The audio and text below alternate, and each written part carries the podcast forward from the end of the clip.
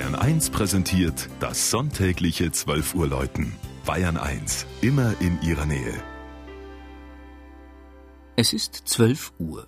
Das Mittagsläuten kommt heute aus Dietenhofen in Mittelfranken.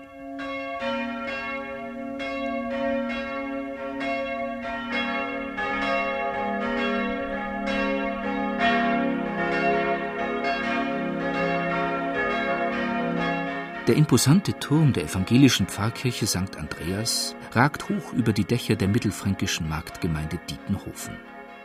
Mit den im Volksmund Pfefferbüchsen genannten Scharwächtertürmchen und den bunt glasierten Dachziegeln prägt er seit über 500 Jahren das Ortsbild.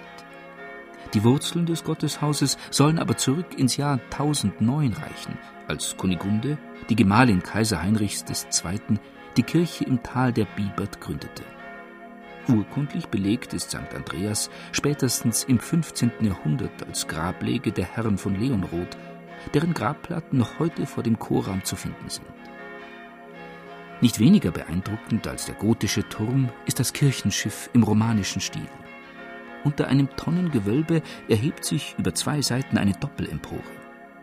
Obwohl die Reformation in Dietenhofen früh Einzug hielt, ist das Inventar immer noch sichtlich katholisch geprägt.